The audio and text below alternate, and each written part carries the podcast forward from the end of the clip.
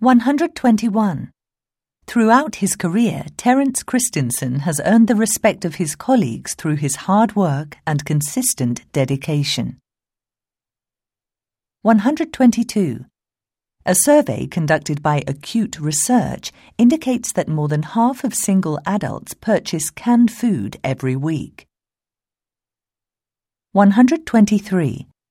To authorize the transaction, you must enter your personal identification number in the space provided. 124. International humanitarian relief organizations have been distributing medicine to hospitals in rural parts of the country. 125.